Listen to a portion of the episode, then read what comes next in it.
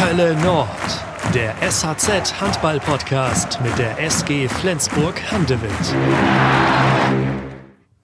Also Marius, 123 sind zu schlagen. Soll ich äh, mit äh, verbundenen Augen oder?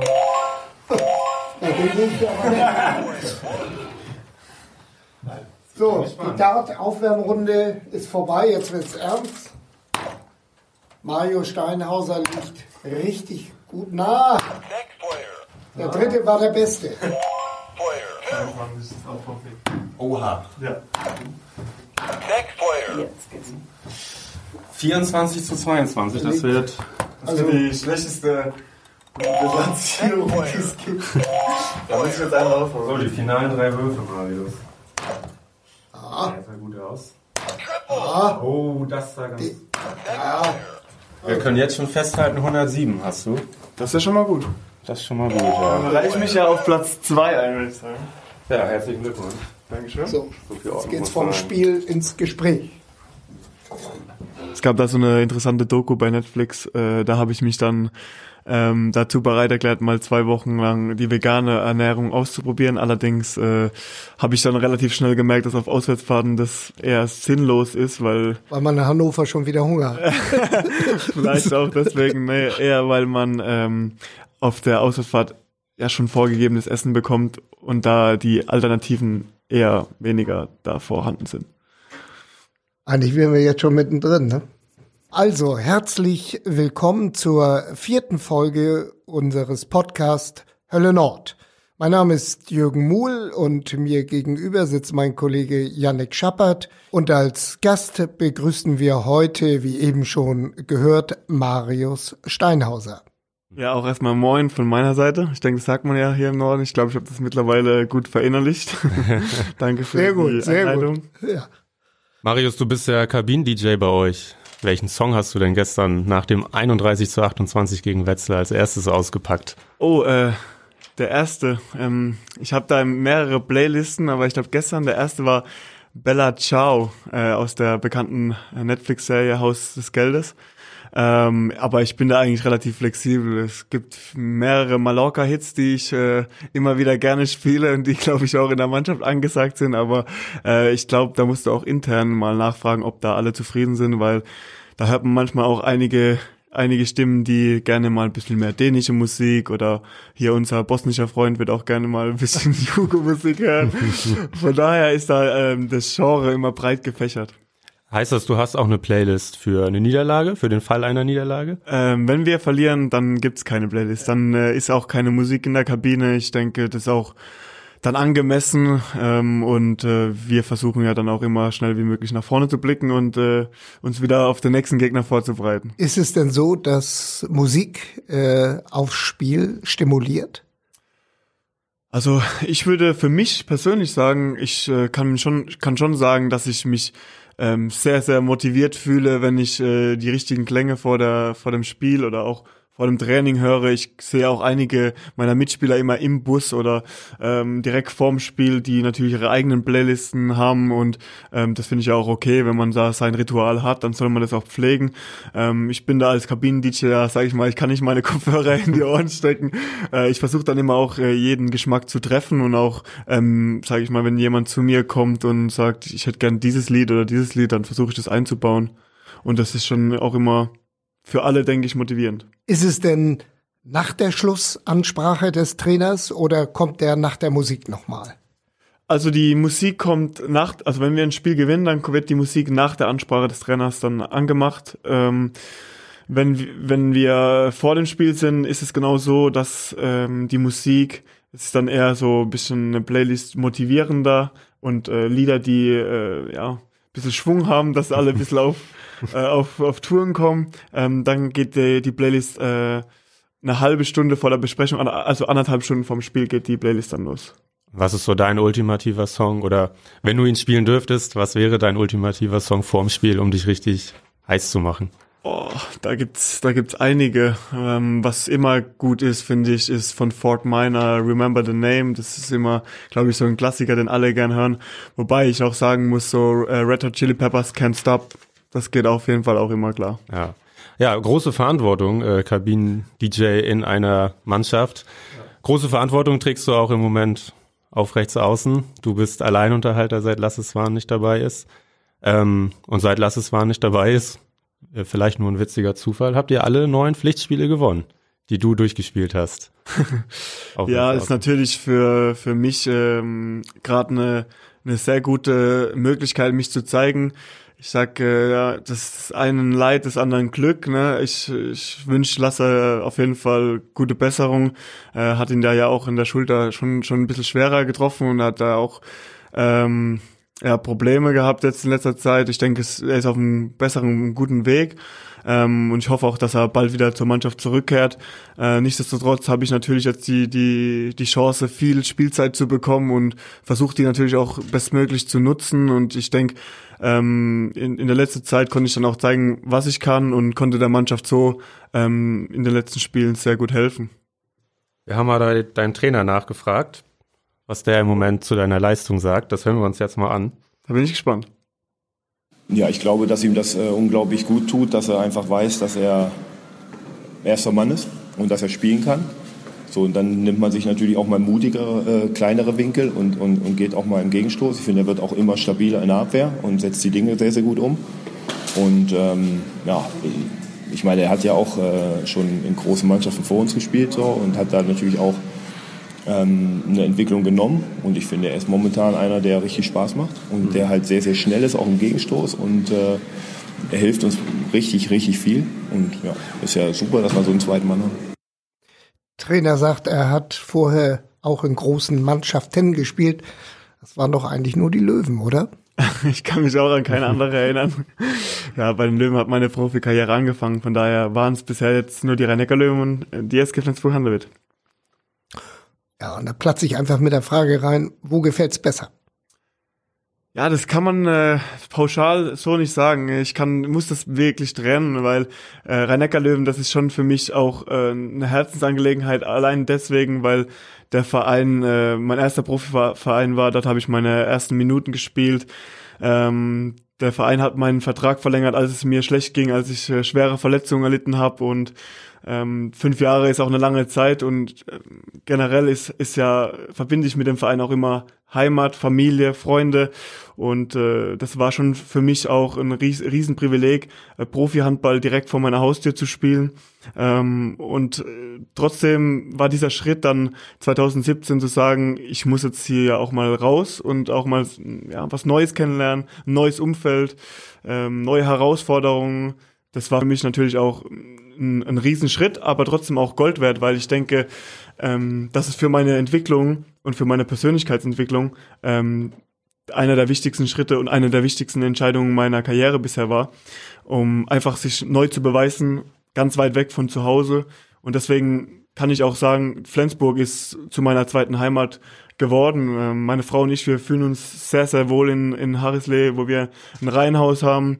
Ähm, und ja, Nachbarschaft passt, Freunde passen, meine Frau fühlt sich sehr, sehr wohl. Wir haben einen kleinen Hund, der Riesenspaß hat da, ähm, Natur direkt vor der Haustür. Und ich glaube, man merkt es mir auch an, dass man ähm, man kann, denke ich, auch nur gute Leistungen bringen, wenn man sich wohlfühlt. Auf jeden Fall bin ich so ein Mensch und ähm, das, das zahlt sich für mich, denke ich, auch aus, dass es mir hier so gut gefällt in einer schönen Stadt, ähm, die ich wahrscheinlich nicht so kennengelernt hätte, wenn ich nicht hierher gekommen wäre. Und äh, das, das freut mich dann auch, ja, und blickt, äh, da blicke ich auch sehr, sehr, ja, froh in die Zukunft. Marius, über ganz viel, was du gerade angesprochen hast, wollen wir gleich noch viel ausführlicher sprechen. äh, Nochmal zurück zu dem Anfang deiner Profikarriere dann 2012. Äh, erinnerst du dich noch an den Moment, als die Löwen angerufen haben? Du warst ja A-Jugend Torschützenkönig in der Bundesliga, HSG Oftersheim-Schwetzing. Ich muss gestehen, das muss ich jetzt ablesen. Erinnerst du dich noch an den Moment, als die Löwen sich gemeldet haben? Ja, ich kann mich sehr, sehr gut daran noch erinnern. Ich war im Esstisch mit meiner Mutter gesessen und plötzlich kam ein Anruf vom damaligen äh, zweiten Mannschaftstrainer Rolf Bechtold und Jugendkoordinator bei der SG Krona Östring bei den rhein löwen Und äh, ich muss ehrlich gestehen, ich war mega aufgeregt habe dieses Gespräch irgendwie so gut es geht abgewickelt und äh, meine Mutter konnte mich kaum beruhigen und ähm, ich hatte dann damals die Nachricht bekommen, dass die erste Mannschaft ein Auge auf mich geworfen hat und dass ich gerne zum Probetraining vorbeikommen soll. Und die haben mir dann damals einen Termin genannt und äh, ich glaube, ich habe das so fett in meinen Kalender geschrieben. Äh, ich war so nervös, das glaubt ihr mir nicht. Und dann, äh, ja, ging es tatsächlich zu den Rhein-Neckar-Löwen und du hast dir mit Patrick Krötzky dann von Anfang an die Position geteilt. Ja, genau. Es war ja von Anfang an so, dass ich da äh, zu den Löwen gestoßen bin und Patrick war verletzt. Äh, hatte, glaube ich, noch eine Knieoperation und dann ähm, war das auch, sage ich mal, mein Glück.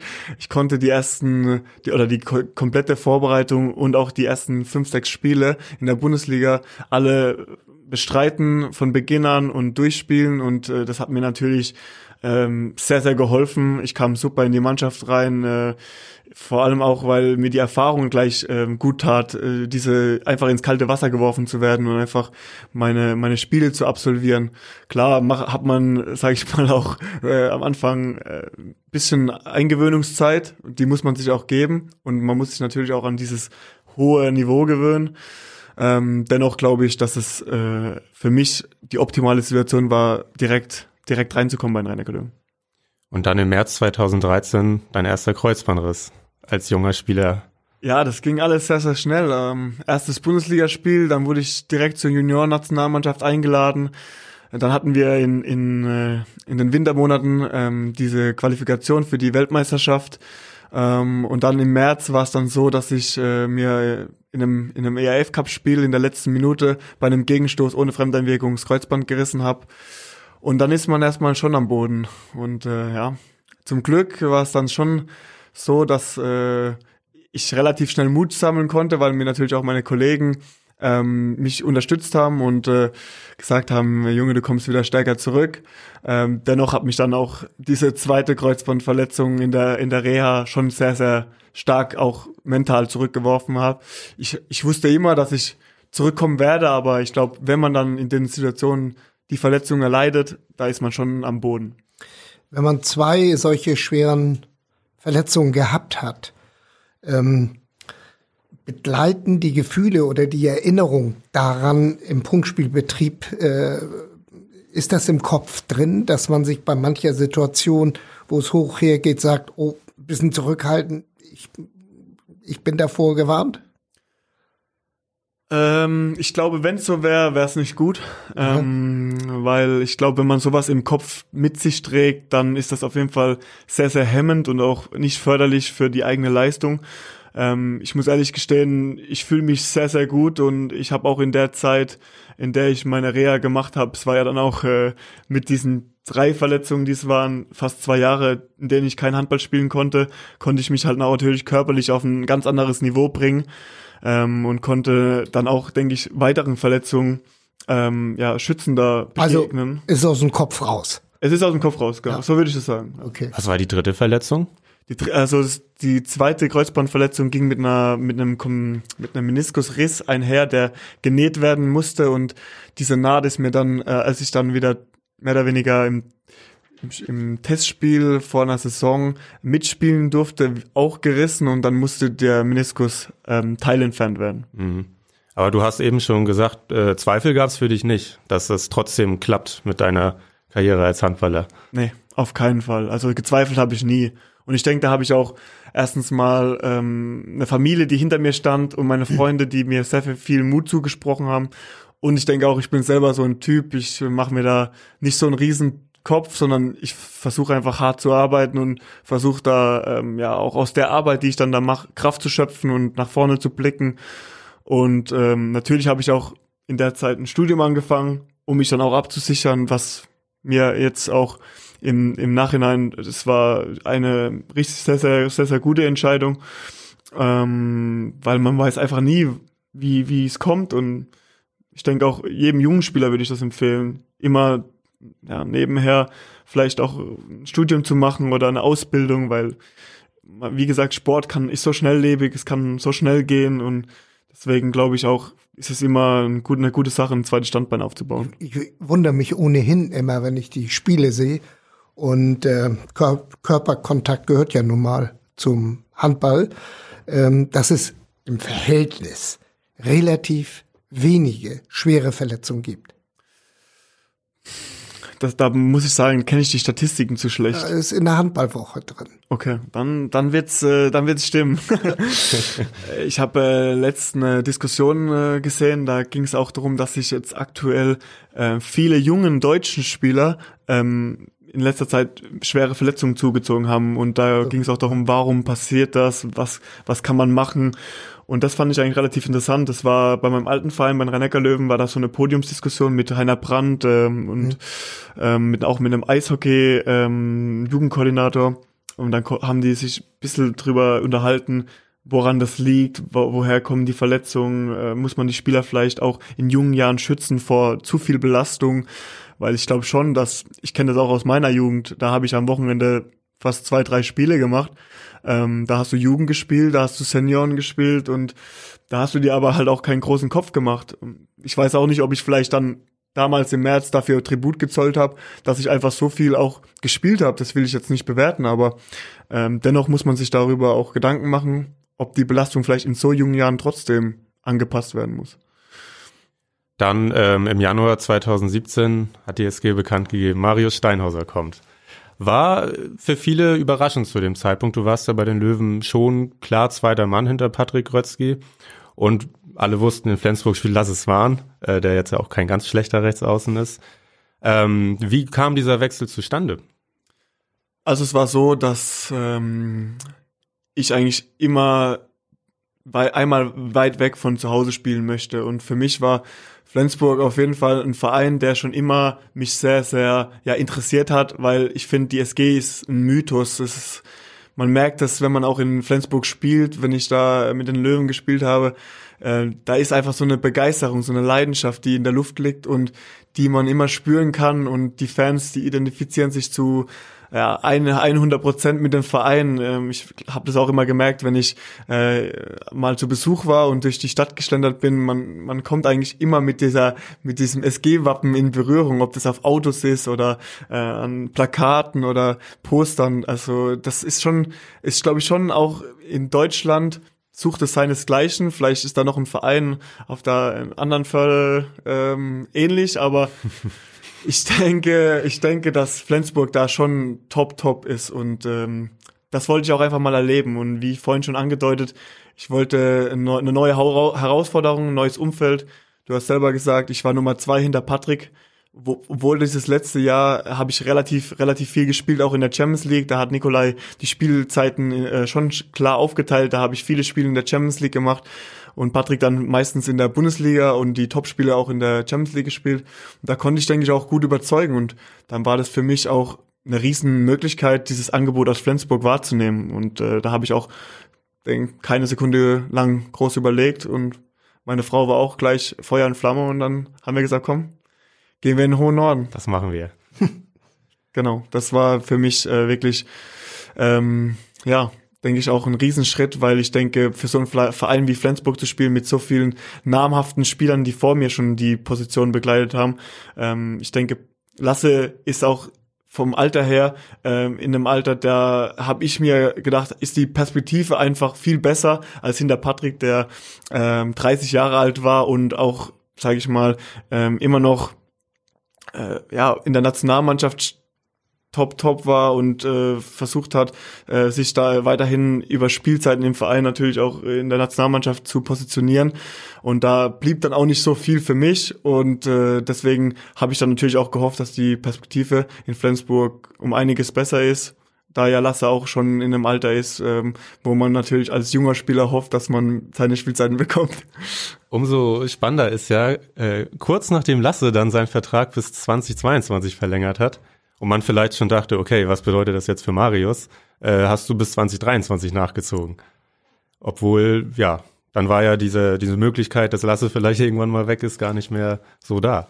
Ja, aber genau das ist ja auch, ähm, sage ich mal, das Schöne. Ich finde, äh, in der Zeit, wo ich dann hier war, ähm, hat man ja auch gemerkt, dass sich die Spielzeiten von Jahr zu Jahr ähm, erweitert haben, dass die mehr wurden. Mhm. und ich glaube, dass auch das Umfeld gemerkt hat, dass ich eine Entwicklung mache. Und ähm, ich glaube auch für für uns beide ist es schon sehr sehr gut, dass wir beide noch so langfristig Vertrag haben, weil ich denke, wir ergänzen uns auch einfach sehr gut. Und ich bin mittlerweile auch der festen Überzeugung, auch der Meinung, dass jede Top-Mannschaft in der Bundesliga zwei, zwei sehr, sehr gute Rechtsaußen braucht, weil ich denke, man sieht es auch in der aktuellen Situation, auch auf der linken Seite.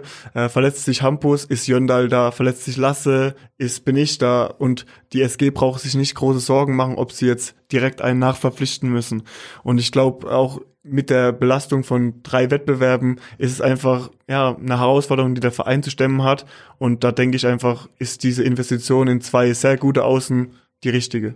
Wobei ähm, die Perspektiven in der Nationalmannschaft vermindern sich vielleicht dadurch, wenn man einen zumindest gleichwertigen Mitspieler auf der Position hat.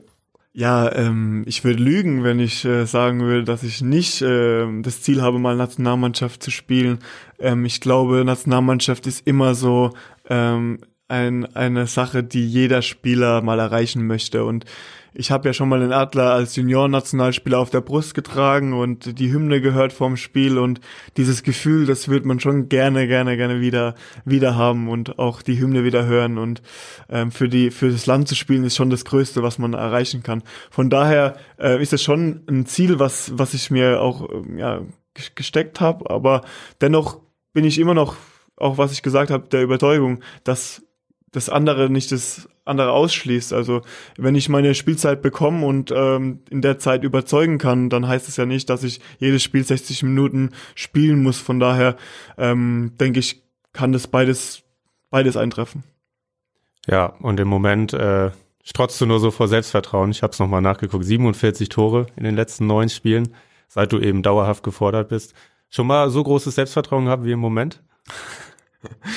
Äh, das ist äh, schwer zu beantworten. Also ich, ich, ich genieße einfach auch die Zeit, äh, weil ähm, wann hat man die Möglichkeit, so viele Spiele zu machen? Ähm, wenn Lasse wieder zurück ist, dann werden wir die, uns die Spielzeit wahrscheinlich wieder genauso teilen wie vorher. Und das, wie ich auch vorhin gesagt habe, ist es ja auch gut so. Ähm, dennoch ist es natürlich für mich noch nie so vorgekommen, dass ich so viele Spiele am Stück gemacht habe. Deswegen ähm, wie vorhin angedeutet, ich bin fit, ich fühle mich gut, ich will diese, diese Momente auch aufsaugen und ich glaube, für meine Entwicklung ist das wirklich ähm, das Beste, was es gibt, um auch einfach ähm, ja diese, diese Erfahrungen mitzunehmen. Und ähm, ja, wenn ich dann solche Spiele bekomme und auch äh, die Leistung zeigen kann, äh, um, um der Mannschaft zu, zu helfen, ich glaube bei, bei Mikes Nachricht hat man das auch gehört, ähm, über die Gegenstoßtore der Mannschaft im, Ge im Gegenstoß zu helfen, das ist für mich natürlich auch äh, eine Waffe dann. Ja, und dass man, dass du im Moment auch vor Spitzenwinkel nicht zurückschreckst, hat man auch gestern wieder gesehen. Da war ja einer dabei, kurz nach der Halbzeit. Viel Platz hattest du da nicht.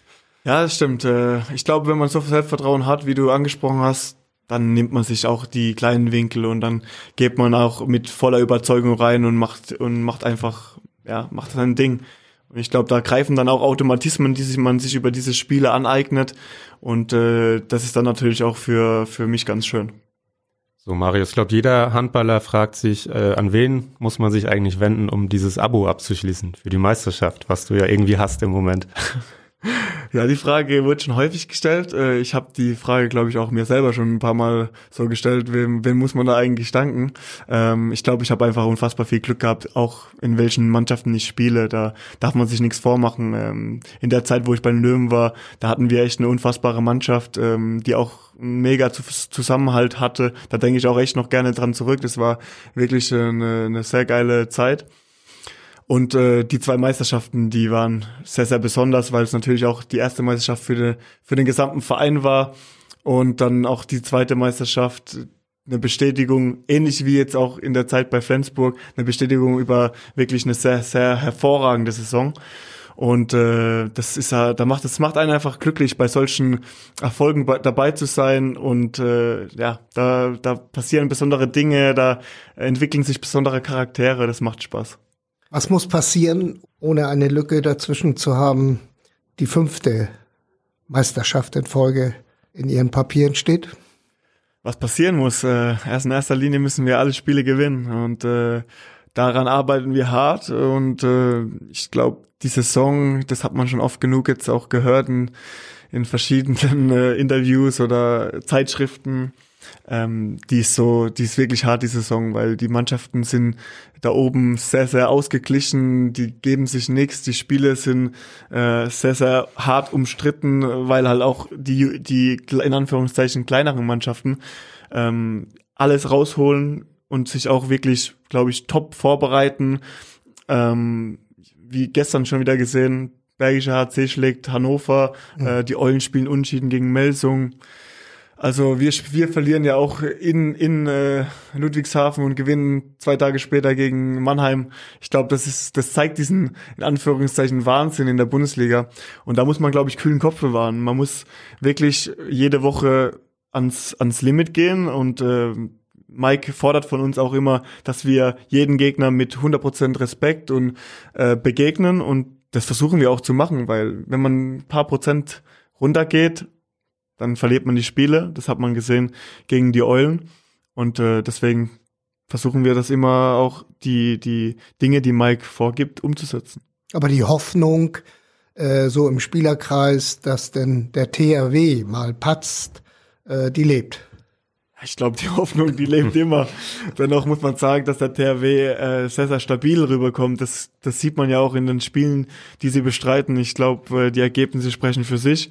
Äh, natürlich hoffen wir alle, dass äh, da mal ein Stolperstein irgendwo äh, rumliegt. Ähm, ja, aber dennoch müssen wir selber auf unsere Leistung schauen und äh, sobald, solange wir unsere Aufgaben machen, haben wir uns nichts vorzuwerfen und dann werden wir am 30. April, wenn der THW äh, zu uns in die Flens Arena kommt, dann werden wir da alles daran setzen und versuchen, der Stolperstein für Kiel zu sein. Wir wollen über deinen Arbeitseifer sprechen, der sehr ausgeprägt ist. Ähm, euer Athletiktrainer Michael Döring nennt dich immer den Trainingsverrückten. Gibt es noch jemanden, eigentlich könnte es ja nur Johannes Goller sein, der noch häufiger im, im Kraftraum ist als du. Ich habe fast äh, Buric gesagt, aber nee, es ist doch äh, Johannes Goller, da muss ich dir recht geben. Also ich glaube, der Johannes, den trifft man, glaube ich, jeden Tag im, im Fitnessstudio an, aber ähm, Der geht hab, auch vorm Spiel sogar noch trainieren, stimmt das? Ja, da treffen wir uns so, so, sogar immer in der Akademie, machen so morgens vorm Spiel eine Aktivierung Einfach nur, um ein bisschen auch äh, vielleicht ein bisschen wach zu werden und sich aufs Spiel vorzubereiten, seine Übungen zu machen. Ähm, ich finde, das hilft auch ganz gut, um äh, den Körper in Schwung zu bringen für den für den Tag. Und äh, aber Johannes ist schon, also was das angeht, eine Maschine, da muss man wirklich sagen. Aber ich finde auch einfach gut, wie er es macht, weil ich denke, jeder Spieler sollte das das nehmen, was er sich, was er braucht. Und ich denke, da weiß er auch ganz genau, was er, was er, ähm, was sein, was seinem Körper gut tut. Die Vorbereitung ist natürlich besser, als es ein Fall in der Fußball-Bundesliga-Geschichte geht. Der Trainer hat ihn dabei erwischt. Da hat ein Spieler vor, vor dem Anpfiff geduscht, um wach zu werden. hat, er, hat er wahrscheinlich äh, noch ein bisschen schweren Vorabend gehabt. Genau. Ja. Musste das, das letzte Bier rausspülen. Ja. Ja, Marius, wir haben hier äh, zwei Fragen von einem Teamkollegen von dir, der oh. sich ein bisschen Sorgen um dich macht. Wir Sorgen? hören uns das mal an. Ja. Marius, äh, hier ist Jakob. Ähm, ich habe da zwei Fragen an dich. Ähm, einmal, ähm, warum trainierst du eigentlich so wenig? Ähm, bist irgendwie so ein bisschen dicker geworden. Ähm, solltest du dir mal ein Beispiel an mir nehmen, ähm, damit du wieder in Shape kommst. Ähm, so kann das ja nicht weitergehen. Ne? ja, mm, und die zweite Frage, warum verliert ihr eigentlich immer im Fußball? Ihr seid ja echt schlecht, die junge Mannschaft. auch mit dir, ohne dich gewinnen sie ab und zu, aber irgendwie solltest du da vielleicht mal irgendwie ja, drüber nachdenken, ob du wirklich weiterspielen solltest. Das ist wirklich sehr, sehr schlecht. Ja. Was ist da los? Also zur ersten Frage, da kann ich ihm keine Antwort drauf geben. Ich glaube, er ist auf jeden Fall nicht da, wenn ich im Kraftraum bin. Von daher, ich weiß nicht, in welchem Fitnessstudio er trainiert, aber ich glaube, das ist nicht in Flensburg auf jeden Fall. Ähm, nee, wir, Jakob und ich, wir sticheln uns da immer ganz gerne. Ähm, wir, er sagt immer, ich bin ja so ein Trainingsverrückter und was ich immer mache und ob warum ich im Urlaub immer Fahrrad fahre und verrückt wie verrückt trainiere und ja, ich sage immer, wenn es mir gut tut, dann äh, mache ich das, was mir gut tut. Und äh, aber ich glaube, er hat auch jetzt im Südafrika-Urlaub relativ viel trainiert. Also ähm, ich muss sagen, er war so gut in Form wie noch nie, ähm, als wir unsere Runden im Januar gedreht haben. Da war ich echt sehr, sehr überrascht, dass eigentlich er auf Platz zwei hinter mir war. Das war wirklich sensationell. Und zur zweiten Frage, da kann ich eigentlich äh, nur den Kopf schütteln, weil Jakob, äh, ich muss sagen, wenn er mal Fußball spielt, dann ist das Niveau schon sehr, sehr schwach von der alten Mannschaft. Und ja, die junge Mannschaft, die hat eigentlich schon einen richtigen Lauf gehabt, äh, bis Jakob verpflichtet wurde. Und dann haben wir eigentlich äh, Jakob vorgeschwärmt, dass die junge Mannschaft gerade so einen riesen äh, Lauf hat, im Flow ist. Und dann verlieren wir, glaube ich, vier, fünf Spiele in Folge. Und dann muss ich mir natürlich die ganze Zeit ein Riesengeschrei anhören. Und ein anderer Teamkollege von dir, der namentlich aber nicht genannt werden möchte, äh, fragte, warum du dann eigentlich immer so oft auf dem Boden liegst beim Fußball. Ja, ich glaube, die Frage können wir sogar noch äh, bis zurück in die Rhein-Neckar-Löwen-Zeit geben. Ich glaube, das hängt mit meiner äh, damaligen Tätigkeit, äh, damal meinem damaligen Hobby als äh, Fußballspieler zusammen. Da war ich auch dafür bekannt, öfters auf dem Boden rumzufahren.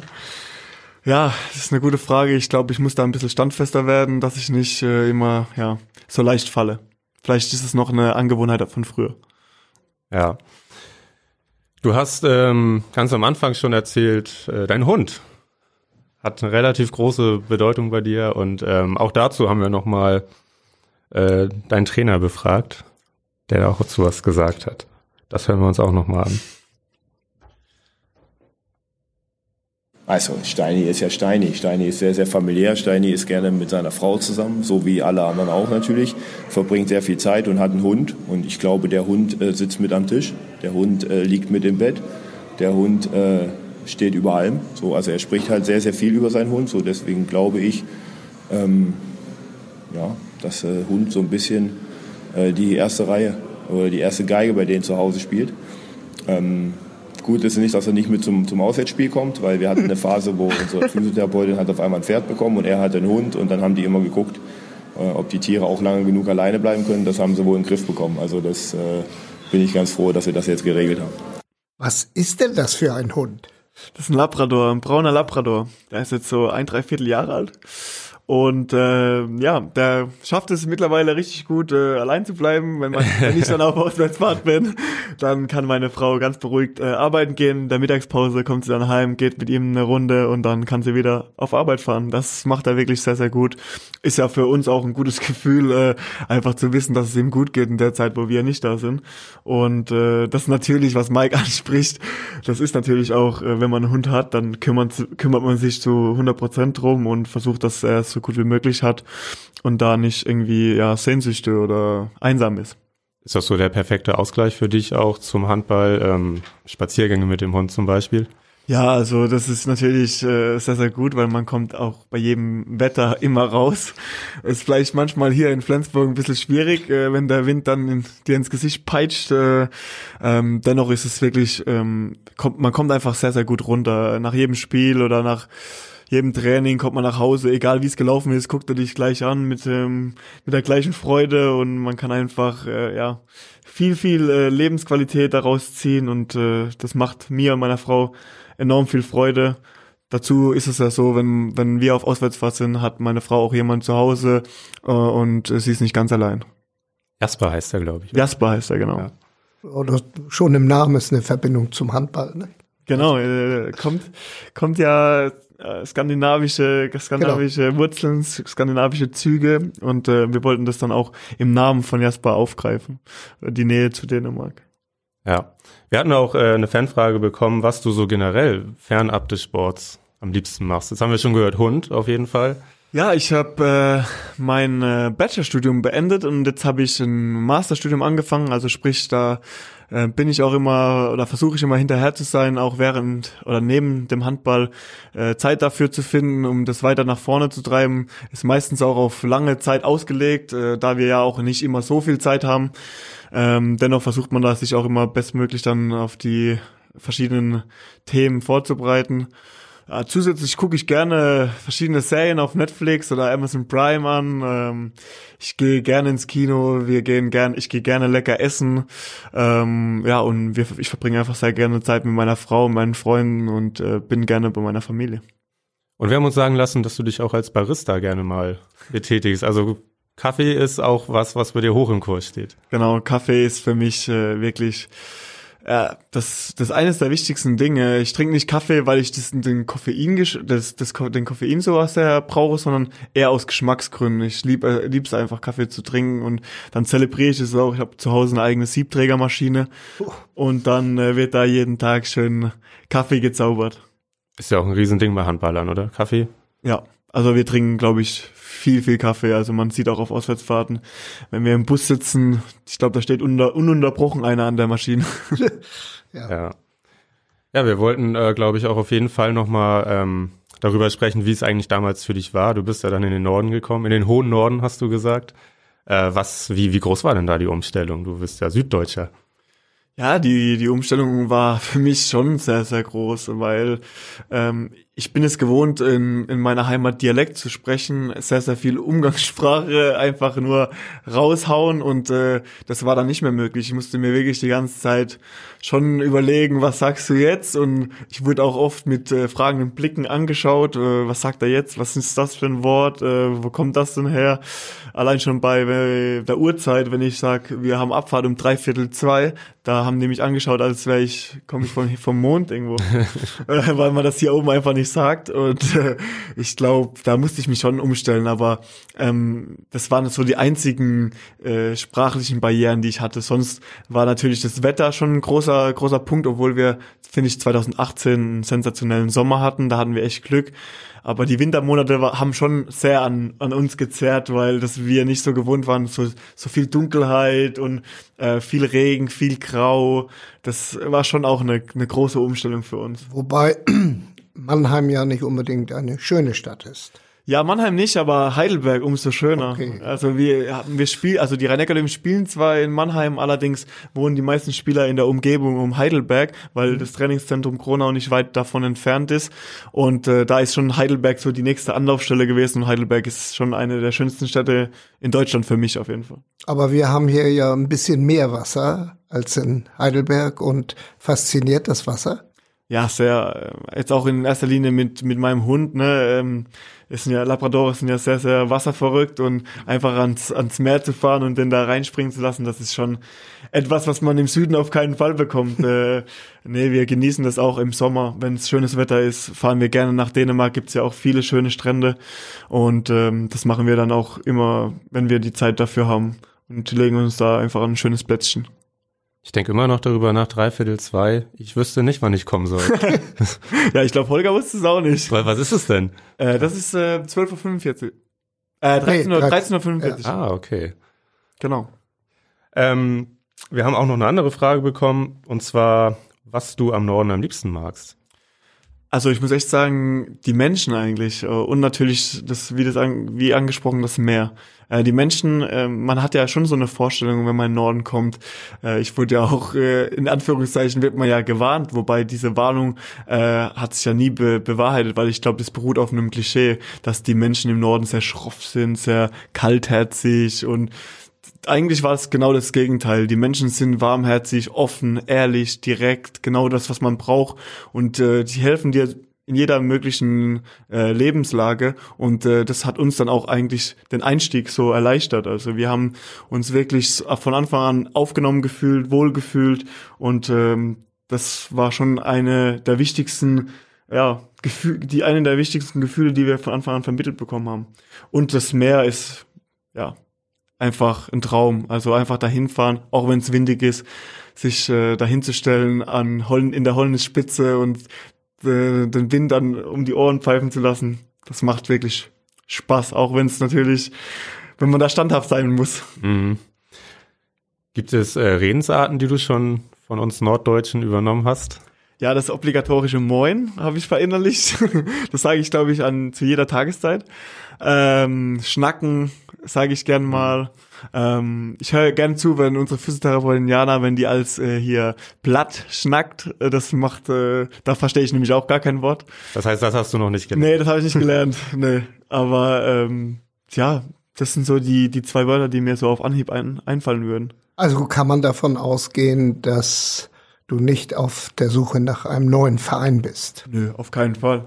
Ich habe ja noch Vertrag bis 23. Ich denke, das, ist ein, das ist eine schöne lange Zeit und äh, meine Frau und ich, wir können uns auf jeden Fall vorstellen, hier sehr, sehr lange zu bleiben. Ähm, wie schon, glaube ich, auch angedeutet, äh, wir fühlen uns sehr, sehr wohl. Ähm, und der Verein ist halt auch einfach wirklich eine Wucht. Äh, wir, wir fühlen uns auch im Umfeld einfach sehr wohl, weil man einfach auch ähm, die Wertschätzung vermittelt bekommt und das macht einfach dann auch ja, Spaß zusammen, das alles als Mannschaft dann auch zu erleben. Das heißt, die Frage, die wir noch bekommen haben, kannst du dir eine Karriereende in Flensburg vorstellen?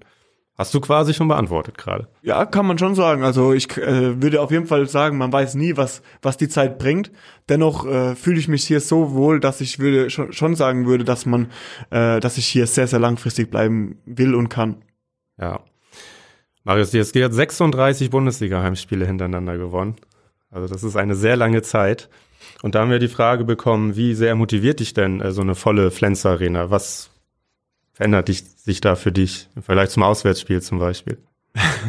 ja, ähm, die Flens Arena, wenn die voll ist, also die Nord, wenn man da vor dieser Nordtribüne steht, das ist schon also wirklich in Deutschland glaube ich gibt's keinen Verein, der so so eine geile Atmosphäre auch in in der Halle hat. Ähm, ich finde seit dem ersten Mal, als ich auf der Platte gestanden bin, äh, merkt man einfach, dass die Fans ein Faktor sind hier. Dass Spiele, die eng sind, aufgrund dessen auch entschieden werden können. Und äh, das ist schon für, für die Mannschaft auch einfach ein gutes Gefühl, wenn man weiß, man wird zu jeder, jeder Zeit top supported und man kann einfach sich auf die Fans verlassen. Die haben auch ein Gespür, dass wenn es nicht läuft, einfach die Stimmung enorm steigt und man einfach auch ja auf die zählen kann. Und nach dem Spiel ein Flens, ist das drin? Das ist immer drin. Gibt ja auch äh, äh, alkoholfreies Bier von Flens. Na, ich meine das Richtige. ja, das ist auch drin. Zwei, drei Fragen können wir noch mit reinnehmen, die von, von draußen gekommen sind. Äh, da war die Frage nach den drei tollsten Momenten deiner Karriere bisher. Die drei tollsten Momente äh, meiner Karriere. Also wenn ich dich so, wenn du mich so fragst, da können auf jeden Fall, da kann man eigentlich für, für einen Moment kann man vier Meisterschaften, glaube ich, nehmen. Der zweite Moment, den ich nennen würde, wäre auf jeden Fall das Comeback, das ich damals gegeben habe nach meiner schweren Leidenszeit. Und äh, das dritte, was ich sagen würde, war schon der Wechsel auch nach Flensburg, diese Herausforderung anzunehmen. Das war für mich schon eigentlich ein, auch ein Moment, als dieses Angebot kam, als ich den Vertrag da unterschrieben habe, bei so einem großen Verein zu spielen, ist für mich ähm, ja ein Privileg. Wer war oder ist dein Vorbild, egal ob Handball oder gar nichts mit Sport zu tun? Also ähm, Handball äh, ist mein, sind meine größten Vorbilder Luca Ballot und Mirza Chomba.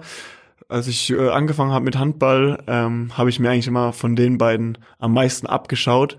Ähm, Dennoch muss ich auch sagen, in den zwei Vereinen, in denen ich gespielt habe, waren auch äh, Vorbilder von mir, in dem Sinne, dass sie einfach meine Position begleitet haben. Patrick Krötzky und auch äh, Lasses waren, habe ich, äh, seit ich Handball spiele, auch genauso bewundert und die Spiele angeschaut und versucht mir die Dinge, die sie auf dem Feld gezeigt haben, auch umzusetzen.